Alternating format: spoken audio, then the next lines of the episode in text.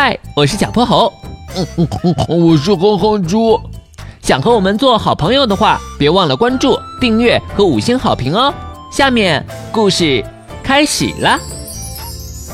小泼猴妙趣百科电台春节特辑：掉进火堆里的爆竹。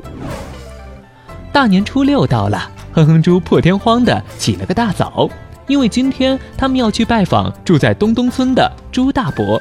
这可是哼哼猪每到过年最期待的环节呢。朱大伯家不仅有各种好吃的糖果和蜜饯，晚上还能在院子里升起篝火，烤一个香喷喷的大红薯。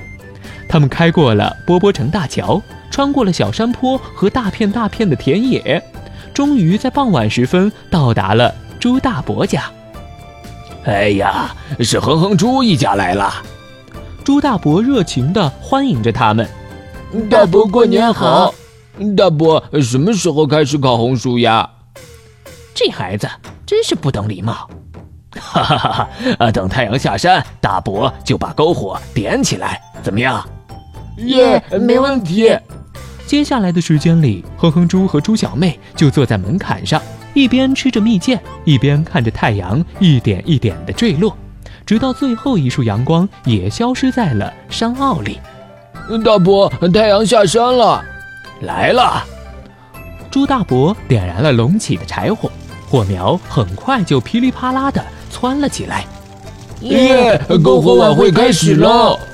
哼哼猪和猪小妹蹦蹦跳跳的围着篝火转起了圈儿。来，这是你们的红薯，记得离火远一点，小心烫到手哦。放心吧，大伯，去年和前年我都烤过红薯，我可是烤红薯的老师傅了。哼哼猪接过红薯，随手捡起了一根细竹子，插进了红薯里，把红薯架在了燃烧着的柴火上。一会儿你就能吃到外酥里嫩、香气扑鼻的大红薯了。哼哼猪咽了一口口水，哟呵，太棒了，哥哥真厉害！嘿嘿，小菜一碟了，以后请叫我至高无上的烤红薯大王。呵呵。没等哼哼猪说完，火堆里突然传来了一声巨响，他的红薯都被炸飞了。哼哼猪吓得窜到了猪小妹身后。怎么了？猪爸、猪妈还有猪大伯连忙跑了过来。刚刚火堆爆炸了。这火堆里又没有烟花爆竹，怎么会爆炸呢？哈哈哈哈！这火堆里还真有爆竹，而且是最古老的爆竹呢。朱大伯捡起了哼哼猪用来插红薯的那根细竹子，刚刚爆炸的就是这根竹子，因为竹子中间是空心的，两个竹节之间有一段密封的空气，空气受热会不断的膨胀，所以就把竹子给撑爆了。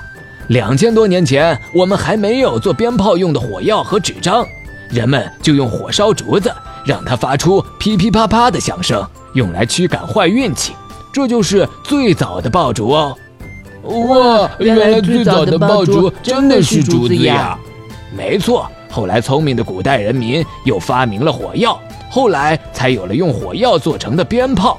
我知道火药，那是我们中国的四大发明之一。哼哼猪的功课做得很好嘛？